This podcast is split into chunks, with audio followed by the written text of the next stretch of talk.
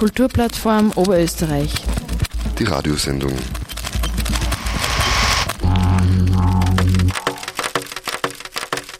Ein herzliches Willkommen zur KUPF Radioshow, dem monatlichen Audiomagazin der Kulturplattform Oberösterreich, zu hören auf den vier freien Radiostationen des Bundeslands. Radio Froh in Linz, B138 in Kirchdorf, Freies Radio Freistadt und Freies Radio Salzkammergut. Ich bin Sigrid Ecker und heute geht es um faire Entlohnung einerseits und um die neuesten Corona-Verordnungen im Kultursektor andererseits konkret zum Beispiel dem Freitesten. Das neue Jahr beginnt ähnlich wie das alte geendet hat, nämlich mit noch immer so hohen Covid-19-Infektionszahlen, dass wir weiterhin im Lockdown feststecken. Was das für den Kulturbetrieb heißt und wie es ausschauen wird, wenn es dann wieder lockerer wird, das erzählt uns jetzt Thomas Diesenreiter, Geschäftsführer der Kulturplattform Oberösterreich, der gestern zu einem runden Online-Tisch genau zu diesen Themen geladen war. Thomas, wie geht es denn der Kulturszene? Wie geht es den Vereinen? Bei dem Verständnis für die Maßnahmen, äh, die gesundheitspolitischen, gibt es ein gewisses Unverständnis für eine gewisse Trägheit in den Hilfsmaßnahmen, weil es ist ganz klar, die Vereine sind in ihrer Tätigkeit massivst eingeschränkt. Es gibt natürlich gewisse Möglichkeiten wie auf Streaming umzustellen, aber da muss man auch ganz klar sagen, auch aus unserer Perspektive als Interessenvertretung, das ist kein adäquater Ersatz. Äh, die Leute, auch das Publikum hat sie bis zu einem gewissen Sinn, glaube ich, an den Streams satt gesehen und wenn man den ganzen Tag eh schon im Homeoffice vor dem Computer sitzt, dann ist wahrscheinlich die Lust am Abend sich auch noch ein Konzert am Laptop anzuhören eine enden wollende. Also äh, wir wollen einfach Kultur veranstalten. Das, das ist auch ein soziales äh, Happening. Das ist, da gehört dazu, dass man wohin geht, sich mit Menschen trifft und austauscht, dass man vielleicht ein Bier trinken kann. Äh, also wir wollen wieder zu diesem zurück und die Frage ist aber halt, wie schnell geht das ähm, und welche Schritte werden wir dahin haben. Und das glaube, das, was die Leute wirklich am meisten bedrückt in der Kulturszene, ist diese massive Planungsunsicherheit, dass wir einfach permanente Verlängerungen haben, dass es äh, immer wieder um eine Woche, zwei Wochen oder vielleicht einmal drei Wochen dieser Lockdown verlängert wird und äh, ich weiß von einzelnen Vereinen, gerade die größeren natürlich, die einfach längere Planungshorizonte haben. Das ist, glaube ich, das, was ich halt am meisten höre, dass die Leute einfach äh, frustriert sind von diesem massiven Mehrarbeitsaufwand, den man hat. Also man hat vielleicht ein bisschen das Bild, dass heißt, äh, alle im Kulturbereich äh, quasi nur herumsitzen dürfen und Däumchen drehen. Das ist es einfach nicht. Äh, es ist leider gar nicht so. Es ist durch diese Art der, der, der Verlängerungen der Maßnahmen tatsächlich ein immenser Arbeitsaufwand entstanden. Man kann ja nicht sagen, aha, der Lockdown sind zwei Wochen aus, aber ich warte das einfach auf irgendwas. Sondern man muss ja schon irgendwie mit den Vorgaben umgehen, die man kriegt. Und wenn man wieder aufsperren kann, dann ist man ja auch angehalten, wieder aufzusperren und angehalten, für die Förderung, die man kriegt, auch ein Programm zu produzieren. Also man, es bleibt ja nichts anderes übrig, als sich vorzubereiten auf die Öffnung.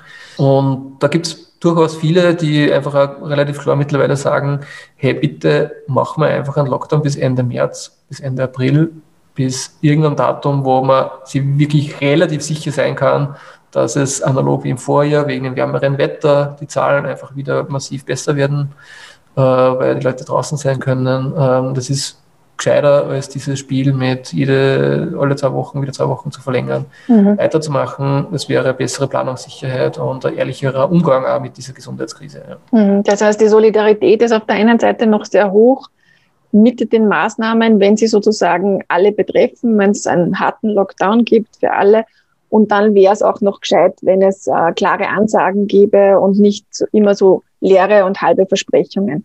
Reden wir aber jetzt sozusagen über diese vielen Phasen, die es dann immer wieder dazwischen gibt. Das heißt, was wird denn jetzt, es wird ja logischerweise während des Lockdowns jetzt schon verhandelt, wie es dann nachher ausschaut, wie es weitergeht, wenn dieser Lockdown dann tatsächlich äh, geöffnet wird. Was wird denn da gerade diskutiert? Diskutiert ist genau das richtige Stichwort. Das ist, äh, es ist noch kaum etwas in Stein gemeißelt. Es ist sehr viel im Fluss. Das betrifft ziemlich alles eigentlich, alle äh, Ebenen und Maßnahmen, über die wir sprechen. Auch die Hilfsmaßnahmen, äh, um es vielleicht kurz vorwegzunehmen, sind ja auch noch im Fluss. Wir wissen bis heute noch nicht, welch, wie genau die Kriterien aussehen werden, zum Beispiel für die Hilfszahlungen für den Umsatzeinbruch im Quartal 4 für den Lockdown, der im Quartal 4 Anfang November begonnen hat. Da soll es bis Ende Jänner angeblich eine äh, Einreichmöglichkeit geben über den MPO-Fonds. Aber auch das ist eben noch im Fluss und wie es dann weitergeht, ist quasi noch viel ferner.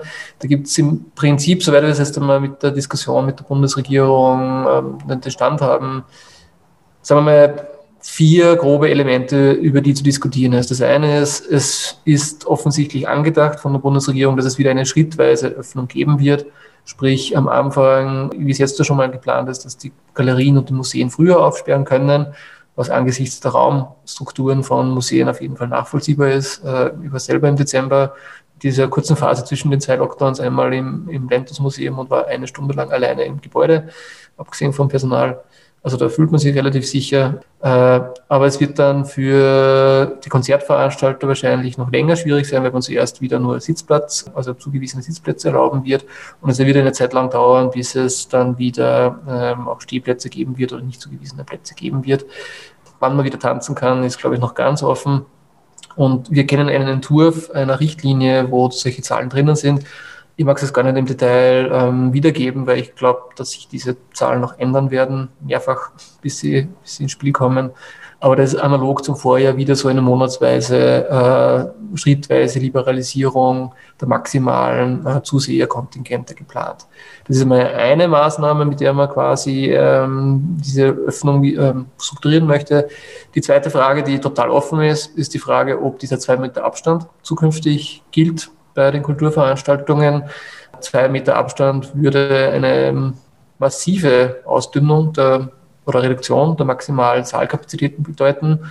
Äh, mathematisch äh, relativ einfach. Äh, ein Meter Abstand bedeutet ein Quadratmeter pro Person. Zwei Meter Abstand bedeutet zum Quadrat vier Meter, vier Quadratmeter pro Person. Das heißt, wir reden dann wahrscheinlich auf einmal von einem grob circa ein, einem Viertel der eh schon reduzierten Saalkapazitäten. Und da ist dann halt jede Wirtschaftlichkeit total dahin, das ist klar. Die dritte Frage ist, äh, bleibt es dann dabei, dass diese FFP2-Masken dann durchgehend getragen werden müssen oder so wie es im letzten Jahr war, dass sie dann während der Vorstellung teilweise äh, abgesetzt werden können oder nicht? Äh, ich vermute, dass es hier wahrscheinlich zu einer FFP2-Maskenpflicht kommen wird, auch während den Veranstaltungen. Und die vierte Maßnahme, die wie das Absicherungsmaßnahme gedacht ist, ist der Veranstaltungsschutzschirm. Der ist seit äh, zwei Tagen online. Man kann ihn beantragen, allerdings noch mit dem Hinweis, dass die Richtlinie von der EU noch nicht freigegeben worden ist, sprich äh, es keine fixen Zusagen gibt. Also man bekommt eine vorbehaltliche Zusage, vorbehaltlich dem, dass die EU diesen Richtlinien zustimmt. Und zu diesen Veranstaltungsschutzschirmen, da sind wir gerade auch noch in Diskussion und auch noch ein bisschen Interpretation äh, und Entschärfung, wie diese Richtlinie gemeint ist. Das ist kein triviales Werk. Also die Richtlinie selbst hat ca. 20 Seiten. Der Schutzschirm schaut so aus, das wird über die österreichische Tourismusbank ähm, abgewickelt. Für Kulturveranstalter ein eher selten gesehener Partner, was man so. Und äh, man merkt sehr stark, dass dieser Veranstaltung, Veranstaltungsschutzschirm ursprünglich für die großen Veranstalter, für die großen Kommerzveranstalter gedacht war und ausgerichtet war. Also sprich Automessen, Riesen, Bierzeltfeiern, Oktoberfeste, Kommerzgeschichten. Das ist der, der Fokus gewesen in der Etablierung. Äh, aber es gibt ein Schlupfloch, äh, das auch von der Regierung so kommuniziert wird vom Kulturministerium als Schlupfloch oder als sehr österreichische Möglichkeit, ähm, vielleicht dann doch auch für kleinere interessant zu sein. Und das ist der Punkt 410, in dem geregelt ist, dass Veranstaltungen, die regelmäßig am selben Ort wiederkehrend stattfinden, als eine Veranstaltung zu zählen sind. Und da wird dann in der Klammer als Beispiel genannt die Theatersaison. Aber das große Problem ist, wir sehen eine sehr starke Rechtsunsicherheit, ob das dann äh, im Schadensfall wirklich dieser Veranstaltungsschutzschirm bei solchen Sachen dann greift. Das ist, da habe ich wirklich ein schlechtes Bauchgefühl. Da hoffen wir, dass es noch zu einer Klärung kommt. Und da sind wir gerade dran, mit der Bundesregierung zu sprechen, mit den Beamten ob man hier noch Präzisierungen äh, in den Richtlinien oder in den, auch den Antragsformularen schafft. Sonst, also wenn das, wenn das, wenn das wegfällt, diese, diese Klausel, dann werden wahrscheinlich nur wenige, eine Handvoll äh, Leute aus dem, oder Vereine aus dem gemeinnützigen Bereich da einreichen können. Das wären dann die Festivals, äh, wo du halt wirklich eine Veranstaltung hast, die halt äh, so ein Volumen erreicht. Oder ähm, Tourneen sind auch noch drinnen. Aber sagen wir, die klassischen Konzert, Einzelkonzertveranstalter würden dann alle rausfallen. Also da hoffen wir, dass wir noch eine Lösung finden. Mhm. Das heißt, das Glatteis, die Glatteispartie sozusagen wird sie eher noch verschärfen und wird jetzt, das ist noch kein Tauwetter in Sicht, was das angeht. Mich würde es noch interessieren, was konkret jetzt auch beim Freitesten mhm. bei diesem Begriff, zu diesem Begriff es hier zu sagen mhm. gibt. Was können wir uns jetzt tatsächlich darunter vorstellen? Wie steht mhm. die KUPF da dazu? Wir sehen das Freitesten grosso modo skeptisch. Äh, wir glauben oder wir, wir sehen die große Gefahr, dass es zu Lasten der Kleinen gehen wird, dass das ein Instrument sein wird, ähnlich wie eben beispielsweise auch dieser Veranstaltungsschutzschirm, das für große Konzertveranstalter und vor allem für die großen öffentlichen Einrichtungen äh, handelbar ist. Wir haben es ja jetzt schon gesehen, also die, die Staatsoper hat letztes Jahr mehr als eine Million Euro nur für die Tests der Mitarbeiterinnen ausgegeben wie diese zusätzlichen Personalkapazitäten bei den Vereinen bezahlt werden sollen, da gibt es bis jetzt keine, keine, kein Angebot und keine Lösung. Also wenn es ein, ein Freitesten möglich sein muss, muss man sich halt die Frage stellen, wie kann das ein kleiner Kulturverein am Land gewährleisten? Ja? Und auch noch, wie attraktiv wäre das für einen, äh, für einen kleinen Veranstalter, wenn man sich überlegt, diese gratis Testangebote, die es an allen Bezirkshauptstädten geben soll, würde das bedeuten, dass äh, jemand, der eine Veranstaltung besuchen möchte, muss dann irgendwie am selben Tag zuerst in die Bezirkshauptstadt fahren, sich testen lassen, dann wieder nach Hause fahren, damit er auf eine Kulturveranstaltung gehen kann.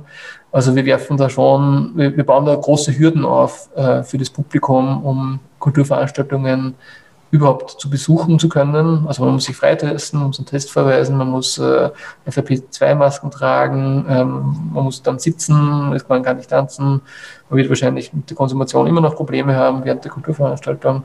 Also das macht das alles sehr unattraktiv und ich, wir haben ja die große Befürchtung, dass es dazu führen wird, dass zwar die Großen aufsperren werden und ihre und äh, diese Salzburger Festspiele, die werden hundertprozentig stattfinden in irgendeiner Form, aber dass dann viele kleine Kulturveranstalter sagen, äh, Moment, dann sperre ich gar nicht auf. Darf ich da kurz reinkrätschen? Also ja. ähm, wenn du sagst, man sperrt halt dann nicht auf, aber wenn es so ist, dass sozusagen das gelockert ist und ich aufsperren könnte, dann heißt das ja, dass ich dann keine Förderungen oder Entschädigungszahlungen dann bekomme. Das heißt, so einfach ist es ja nicht zum sagen, naja, dann sperre ich halt nicht auf. Das stimmt, also das ist eine Zwickmühle, in der die Veranstalterinnen und Veranstalter natürlich sind. Also das ist sehr individuell, das kommt ja sehr stark darauf an, wie auch die Struktur ist. Das ist nicht was ein Unterschied. Es gibt, sagen wir jetzt, kleine Vereine, die jetzt eine Veranstaltung im Monat machen, die können wahrscheinlich dann irgendwie damit umgehen, dass sie sagen, okay, ich mache dann erst ab Juli, August irgendwie Veranstaltungen, wo es halt relativ sicher wieder, oder halt nur nicht im Freien, wo dann sicher alles liberaler sein wird als jetzt in, in geschlossenen Räumen. Aber das stimmt, das ist auf jeden Fall nicht für viele ein Problem, besonders für jene, die Infrastrukturen betreiben, die Häuser haben, die eigene Seele haben, wo es äh, schon mehrjährige Erwartungshaltungen auch gibt, was dort produziert wird an Angebot. Ja.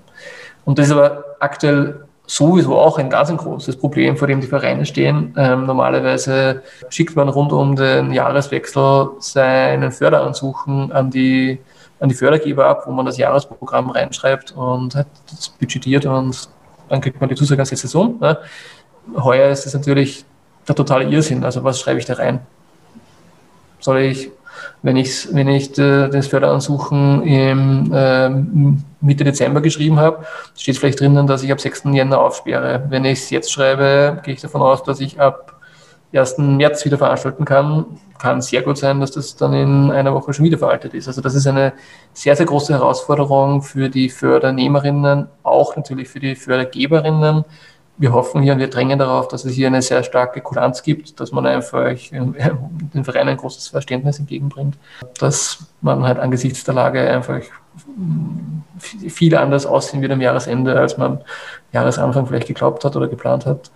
Aber ja, also eine so unsichere Zeit für die Vereine hat es, glaube ich, schon wirklich lange nicht mehr gegeben. Soweit also die Aussichten für den Frühling mit der Pandemie. Wir halten Sie natürlich auf dem Laufenden über alle Verordnungen und Bestimmungen zu finden unter kupfer.t Corona. Nun geht's weiter mit dem zu Beginn angekündigten zweiten Teil des letzten Kupf-Talks, der zur aktuellen Zeitungsausgabe Money, Money, Money Ende letzten Jahres stattgefunden hat. Romana Stauffer-Hutter vom Theater Phoenix, Sozial- und Kulturwissenschaftler Thomas Philipp, der auch Teil der KUPF-Mitgliedsinitiative Kioche ist und Thomas Diesenreiter von der KUPF waren online zu Gast. Es ging vorweg um die Definition von Fair Pay. Was heißt das eigentlich?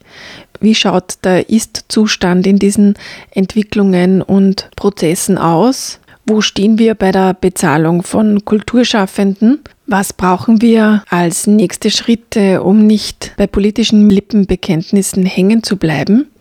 Zum Ende des bereits gesendeten ersten Teils ging Thomas Diesenreiter näher auf sein Zitat aus der Kupfzeitung ein, nämlich, dass eine Hilfszahlung von 1000 Euro pro Monat für manche KünstlerInnen einen finanziellen Aufstieg darstellt, zeigt die Kaputtheit des regulären Kulturfördersystems besonders drastisch. Und er führte aus, was beim letzten Budgetlandtag in Oberösterreich beschlossen wurde, an diesem Punkt steigen wir nun in die Diskussion ein und Thomas Philipp wusste dazu etwas zu ergänzen.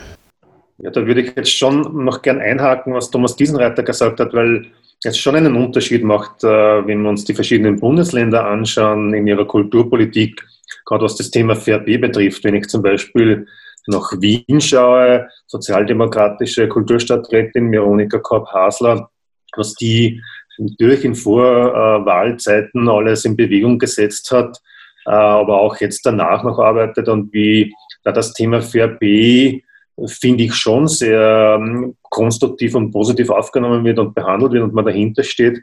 Oder wenn ich nach Salzburg schaue, äh, unter dem grünen Kulturlandesrat Heinrich Schellhorn, der aus dem Landesbudget hier klar Mittel frei macht für Fair Pay, wo das auch in der Kulturstrategie drinnen steht, Fair Pay und wo es äh, sichtbar ist, dass sich hier der politisch Zuständige dafür verantwortlich äh, sieht und äh, Meter macht.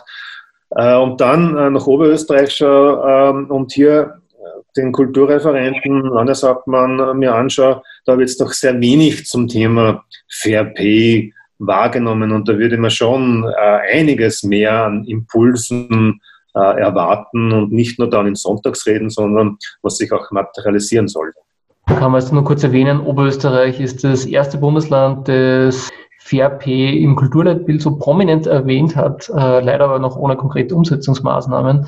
Und da werden wir uns alle sehr gespannt ansehen, welche Schritte das Land machen wird, weil es ist ganz klar, wenn es in Oberösterreich zu FairP im Kulturbereich kommen soll, dann muss auch das Land Oberösterreich dementsprechend mehr Budget dafür ähm, ausgeben. Ich habe es mir gerade nur kurz angesehen, wie die, der Budgetlandtag äh, im Kulturbereich im Anfang Dezember entschieden hat. Es gibt mehr Geld im Kulturbereich, äh, 4,3 Millionen. Das ist aber ausschließlich für die Landestheater selbst gedacht, sonst gibt es keine Änderungen im Budget. Also diese, die Basisfinanzierung wird so wie die letzten Jahre fortgeschrieben im Wesentlichen und sich äh, damit stagniert auf einem sehr niedrigen Niveau. Romana, was heißt das dann zum Beispiel fürs Theater Phoenix, äh, für eure Belange und für eure Bestrebungen Richtung VRP euch besser zu entwickeln, wenn alles gleich bleibt? Ja, im Grunde haben wir drei Verhandlungspartner im Bund, äh, Land und Stadt. Und wir sind mit, mit, mit allen dreien laufend in Gesprächen. Momentan sieht es einmal so aus, als ob wir auch kommendes Jahr auf gleichem Niveau bleiben wie die letzten zehn Jahre. Ähm, aber wir geben nicht auf und sind ständig in Kontakt. Also es ist, ist da einiges an Gesprächen am Laufen. Aber es ist eher das Thema, dass man wirklich äh, mittelfristig äh, Erhöhung bekommt und nicht nur jetzt einmal einmalig ähm, eine gewisse Summe für investive Tätigkeiten. Man braucht einfach kontinuierlich von der Basisförderung mehr, damit man wieder sorgenfreier agieren kann. weil es ja trotzdem auch, wenn man momentan in Kulturvereinen Leitungsfunktionen hat, es ist ja nicht mehr so, dass das ähm, einfach so eine gemähte Wiese ist, dass eh nichts schief geht. Man muss da schon sehr, sehr aufpassen und immer vorausschauend auch die finanzielle Lage im Auge haben. Wenn wir jetzt quasi zu diesem Paradigmenwechsel noch ein bisschen eingehen, Thomas Philipp, was steckt denn überhaupt dahinter? Warum wird denn das Kulturschaffen so mit Füßen getreten in Österreich? irgendwo steht man, wenn man so, wenn man äh, Kunstkultur sagt, da steht man halt dann sonst bei dem, was, was Romana äh, vor kurzem mal so angesprochen, in die Richtung angesprochen hat, dass es halt dann sehr schnell auch äh, darum geht, dass die, die Malerin dann gesehen wird, die das vielleicht dann nur als Hobby vielleicht so macht. Äh, und dann wird es schwierig in der, in der Argumentation. Und äh, man braucht sich aber auch nichts vormachen, vielleicht einen Sprung zu machen, dass jetzt Kulturpolitik ähm, und nicht nur, wenn es um die Budgets geht, äh, sondern wenn es um ähm, Macht, äh, Macht und Positionen äh, geht, dass Kulturpolitik nicht in der gleichen Liga spielt wie zum Beispiel Wirtschaftspolitik. Man sieht das ja dann immer, wenn es um Besetzung von Ressorts beispielsweise geht, sehr, sehr schnell und sehr schön. Oder auf einer kommunalpolitischen Ebene, wer geht jetzt in welche Ausschüsse rein von den politischen Entscheidungsträgern, ähm, ich glaube, da, da, sieht man so den Stellenwert äh, von Kulturpolitik sehr, sehr schnell einmal. Das soll uns aber nicht davon abhalten, aus allen Rohren quasi, wenn man so will, zu schießen und zu argumentieren, äh, den gesellschaftlichen Mehrwert darzustellen, äh, das rauszukehren, äh, abseits von dieser kruden Diskussion, muss ich sagen, was um Systemrelevanz gegangen ist in den letzten in den letzten Monaten. Da habe ich ein bisschen kritische Position, aber das, das darzustellen und auf den Wert von Kunst, künstlerischer Produktion und Kulturarbeit vehement einfach auch hinzuweisen und das einzufordern, genauso wie es der Thomas auch gesagt hat, auch in quasi Think Big äh, zu machen und nicht sich äh, mit diesen kleinen äh, Brosamen da zu, zu äh, quasi abzufinden, sondern große Forderungen äh, in den Raum zu stellen, äh, Krise hin, Krise her, äh, diese Forderungen in den Raum zu stellen und einzufordern. Ist die Gesellschaft bereit für diese großen Forderungen, beziehungsweise ist die Gesellschaft bereit für Fair Pay? Da würde ich sagen, wir sind die Gesellschaft, oder? Also, wenn ich die ganzen Künstlerinnen, die Kulturarbeiterinnen alle hernimmt, dann sind wir auch, also wir sind genauso Gesellschaft, ein großer Teil der Gesellschaft. Und ob dann die Gesamtgesellschaft dafür bereit ist. Äh, es ist ein bisschen, ähm, ein bisschen wie soll ich sagen, eine abstrakte Diskussion. Äh, c'est la vie. Äh, eine Gesellschaft, in der wir leben, die soll es sich einfach nicht leisten können oder die soll sich eigentlich dafür ja, irgendwo zwischen schämen und ja, man muss fast sagen, sie soll sich eigentlich schämen, wenn man dann ein bisschen genauer drauf schaut und sich das halt ansieht, wie Künstlerinnen, Kulturarbeiterinnen, alle auch, die im Kreativwirtschaftsbereich sind, das ist sehr ähnlich mit den Grafikerinnen, teilweise Architektinnen, Musikwirtschaft, äh, in welchen ja, beschämenden Arbeitsverhältnissen und Bezahlungsverhältnissen die leben. Und da muss man natürlich etwas dagegen tun.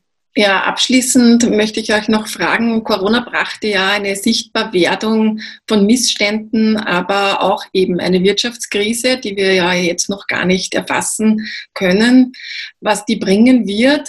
Was ist denn jetzt der wichtigste Hebel äh, an euch alle gefragt, für den ihr euch oder jeder Einzelne hier entscheiden würde, um eben Wertschätzung und Fair B trotzdem längerfristig ermöglicht als vielleicht nur über eine Legislaturperiode. Ich glaube, das muss unabhängig, also losgelöst von der Corona-Krise, wäre das Thema Fair B, glaube ich, genauso am Tableau, wie es jetzt ist. Man hat jetzt aber wesentlich nur stärkere Argumente dafür einzutreten. Darum ist die Zeit reif, unabhängig von der Corona-Krise. Und in der Kultur sind wir ja schon seit Jahren in einer Warteschleife. Warten wir mal auf das nächste Jahr. Die Wirtschaftsprognosen sind besser und es wird mehr Steuereinnahmen geben. Es ist ja eine Vertröstungspolitik hin zu uns Kulturschaffenden schon seit Jahren. Und ich glaube, also wirklich, wir sind an einem Punkt, wo manche Dinge nicht mehr gehen, sozial wirklich nicht mehr tragbar sind und das völlig unabhängig und losgelöst äh, von der Corona-Krise es ist, es ist jetzt an einem Punkt, wo wir nicht mehr darauf Rücksicht nehmen können und fordernd auftreten müssen, weil ja um die soziale Verantwortung unseren Mitarbeitern gegenüber geht. Also man muss da schon das nutzen, dass man Leitungsfunktion hat und dafür ähm, aufstehen.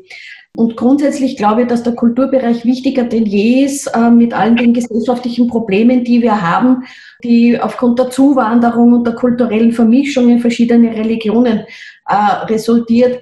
Weil gelebter Pluralismus, da kann die Gesellschaft wahnsinnig viel über die Kulturschaffenden lernen, weil da ein sehr liberaler Umgang mit, mit unterschiedlichen Meinungen, mit unterschiedlichen Perspektiven gehandhabt wird und das ein unerschöpfliches äh, Reservoir ist, um zu lernen, um das plakativ transparent zu machen und diese Themen auch zugänglicher für andere zu machen, die vielleicht nicht so in dem Kulturbusiness verhaftet sind. Also das Thema Pluralismus und dass das VRP so oder so jetzt ein dringend, ein dringender, dringendes Thema sein muss.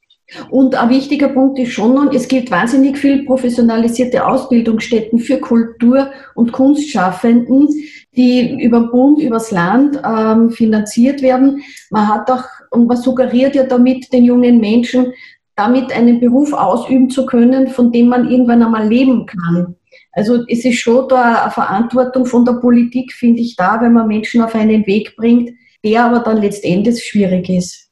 Ja, also ich würde das erste Mal das unterstreichen, was, was du gesagt hast, Romana, und vor allem auf den Punkt dann nochmal eingehen, dass die Krise natürlich, es spricht sich so schön, aber auch eine Chance, Chance mit sich bringt oder etwas mit sich auch gebracht hat in Bezug auf Kunstkulturbereich tatsächlich äh, etwas noch sichtbarer, sichtbarer gemacht hat. Man könnte fast sagen, die FB-Kampagne hat begonnen mit bei einer Krise, bei der Banken- und Finanzkrise so ungefähr. Jetzt haben wir bei der Corona-Krise, wenn wir dann warten, bis die Klimakrise vollkommen durchschlägt in, weiß nicht, dann äh, fünf schlägt eh schon durch, aber 15, 15 Jahren, so kann es ja nicht sein. Äh, und tatsächlich ist es ein, ein guter Zeitpunkt, auch äh, hier Meter zu machen. Nicht zuletzt deswegen, weil in dieser unübersichtlichen Pandemiezeit, in der wir leben, wo viel Chaospolitik, äh, wenn man das so will, äh, auch passiert, weil es so unüberschaubar ist, jetzt gar nicht, gar nicht äh, allzu böse gemeint, sondern weil so viel, so viel Neues passiert und man halt versucht, irgendwo dann gegen, gegen zu wirken und wir wissen das, dann verschiedene politische Player, Akteurinnen dann parallel arbeiten und dann nicht koordiniert alles abläuft, da sehe ich halt schon Möglichkeiten ergeben, die man nutzen muss. Und wenn Milliarden für irgendwelche Wirtschaftsprogramme rausgepulvert werden äh, und Hunderttausende Euro für irgendwelche Websites rausgepulvert werden.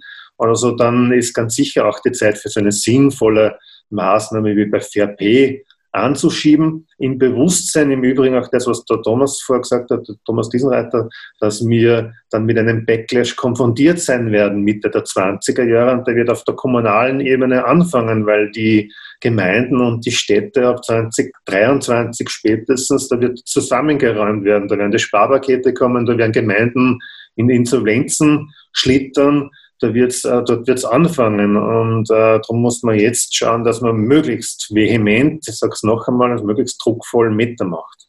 Ja, zwei Gedanken dazu. Also ich glaube, das eine ist, äh, dass man sich in dieser Debatte bewusst sein muss, dass das äh, Verteilungsdebatte auch ist, ähm, weil das Kunst- und Kulturbudget wieder dann oft äh, sage ich mal, sehr stiefmütterlich behandelt und eben, wie es schon ausgeführt worden ist, äh, wir werden da hingehalten, weil es gibt ja kein Geld, aber es ist eben eine Verteilungsdebatte und wir wissen, Österreich ist eines der reichsten Länder der Welt, ja, in den Top Ten. Äh, es ist genug Geld da, es ist halt nur vielleicht nicht in den richtigen Taschen und das ist, glaube ich, schon eine Diskussion, die man halt dann auch da mitdenken muss, äh, ist halt, wo, wie kommt denn der Staat zu dem Geld? Das ist, das ist de facto eine Umverteilungsdebatte, die wir auch hier zu führen haben.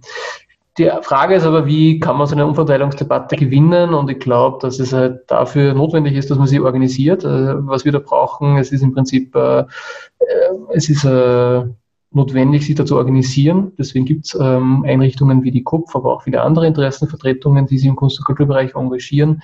Deswegen bitte mein Aufruf, unterstützt eure Interessenvertretungen, geht zur KUPF, geht zur IG Kultur, geht zur ähm, IG Freie Theaterarbeit etc. Es gibt für, jede, für jeden Bereich eine eigene Interessenvertretung, die allesamt prinzipiell sehr gute Arbeit machen und sich engagieren und davon profitieren, wenn sich Menschen einbringen, hauptberuflich, ehrenamtlich, wenn sie Mitglied werden, wenn sie unterstützt werden mit einer Spende. Das hilft uns, äh, unsere Arbeit zu machen und Druck zu machen.